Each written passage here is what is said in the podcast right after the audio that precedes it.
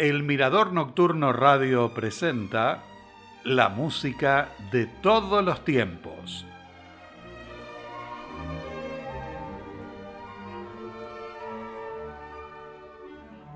Con este saludo les doy la bienvenida al programa.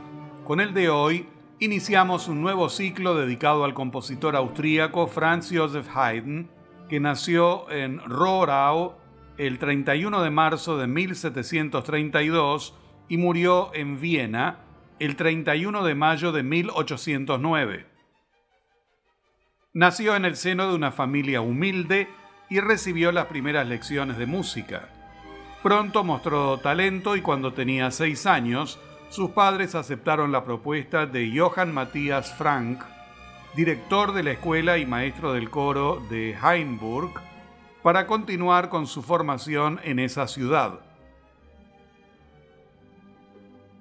Allí comenzó sus estudios musicales, poco después comenzó a tocar violín y clavecín, compuso sus primeras obras corales y se incorporó al coro de la iglesia.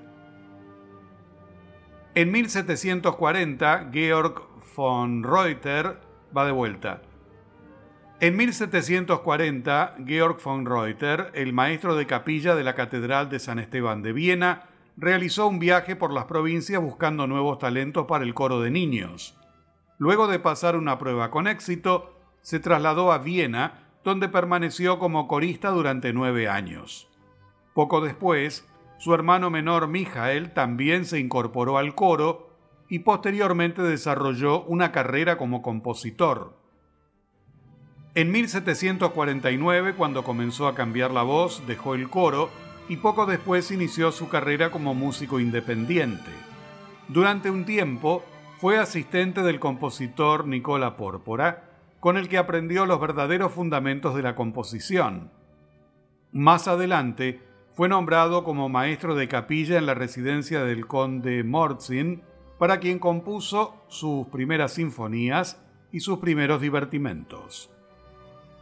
También estudió detenidamente la obra de Carl Philipp Emanuel Bach, a quien después reconoció como una importante influencia. En 1761 ingresó al servicio de la familia Esterházy, en la que permaneció por más de 30 años y para la que escribió la mayor parte de sus obras orquestales, operísticas y religiosas. Tenía a su disposición una de las mejores orquestas de Europa, en 1790 el empresario Johann Peter Salomon le organizó los viajes a Londres. En 1794 estuvo por segunda vez. En la capital británica dio a conocer sus doce últimas sinfonías, se relacionó con los círculos culturales y escuchó los oratorios de Händel, cuya impronta es perceptible en su propia aproximación al género. Cuando regresó a Viena el príncipe Nikolaus Esterházy, lo convocó nuevamente a su servicio y compuso, entre otras obras, sus seis últimas misas, el concierto para trompeta y orquesta y los últimos nueve cuartetos de cuerda. Pasó sus últimos años en Viena entre el reconocimiento y el respeto de todo el mundo musical. El aporte de Haydn fue trascendental durante la aparición y consolidación de las grandes formas instrumentales, la sinfonía y el cuarteto de cuerda. Su obra musical es amplísima, más de 100 sinfonías, 31 conciertos, 77 cuartetos, 30 tríos, 14 misas, un Stabat Mater, dos Te Deums y 34 ofertorios e himnos, además de varias óperas. Es uno de los máximos representantes del período clásico con Wolfgang Amadeus Mozart y Ludwig van Beethoven. James Webster es musicólogo especializado en la obra de Franz Joseph Haydn y resumió su aporte a la historia de la música. Destacó en todos los géneros musicales. Es familiarmente conocido como el padre de la sinfonía y con gran justicia podría ser considerado de igual forma respecto al cuarteto de cuerda. Ningún otro compositor se acerca a su combinación de productividad, calidad e importancia histórica en estos géneros. En 1794, Haydn viajó a Londres por segunda vez y se reencontró con lo más granado del arte y la cultura. Allí volvió a componer para el piano, algo que no había hecho durante cinco años. En una oportunidad escribió, Me sentaba al lado del piano y comenzaba a improvisar, ya fuera que mi espíritu estuviera triste o feliz, serio o juguetón.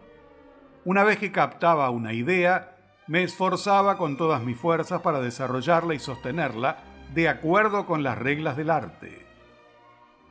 Una de las obras que compuso fue la sonata para piano en mi bemol mayor. La partitura autógrafa se la dedicó a la pianista Therese Janssen y en 1798 fue publicada en Viena por la editorial Artaria. Seguidamente, la interpretación de Glenn Gould.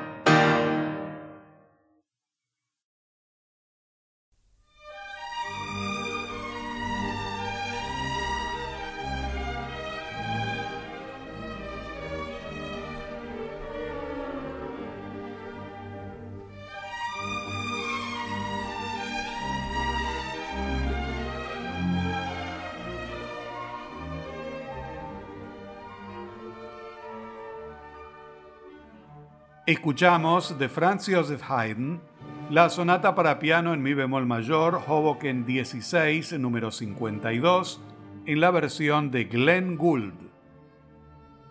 Durante su primer viaje al Reino Unido, Haydn compuso una obra orquestal para cuatro instrumentos solistas, violín, violonchelo, oboe y fagot, posiblemente a pedido del empresario Johann Peter Salomon. Se trata de la Sinfonía Concertante en Si bemol mayor. El estreno se realizó el 9 de marzo de 1792 con gran éxito. La obra fue interpretada en varias oportunidades, tanto en ese viaje como en su segunda estancia en Londres.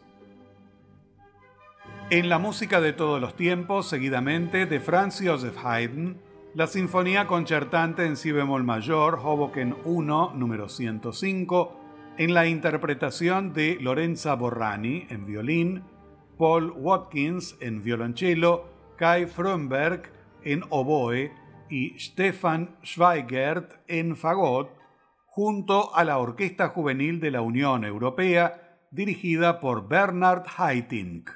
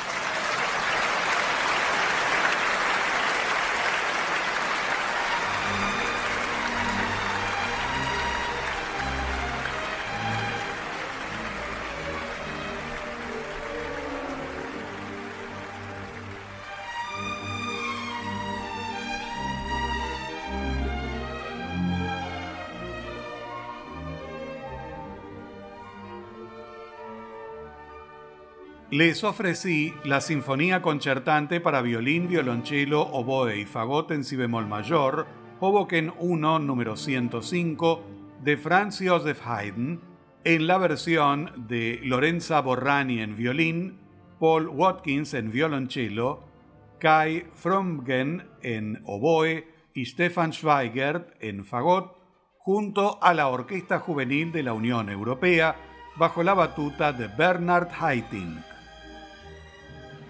La música religiosa tiene un lugar importante en la producción musical de Haydn. Un ejemplo es el oratorio Las siete últimas palabras de Cristo en la cruz, que fue el resultado de un encargo realizado por José Sáenz de Santa María, marqués de Valdeinigo, y Francisco de Paula María de Micón, marqués de Méritos. Además del formato de oratorio, Haydn compuso una versión para orquesta y otra para cuarteto. La obra se estrenó en Cádiz en la Semana Santa de 1786 o 1787. Completando el primer programa dedicado a Franz Joseph Haydn, el oratorio Las siete últimas palabras de Cristo en la cruz, para solistas, coro y orquesta, Hoboken 20, número 2, en la interpretación de Sandrine Pio, soprano, Ruth Sandhoff, contralto, Robert Gretchel, tenor, y Harry van der Kamp, bajo, el coro Achentus y la Academia de Música Antigua de Berlín, todos bajo la dirección de Lawrence Equilby.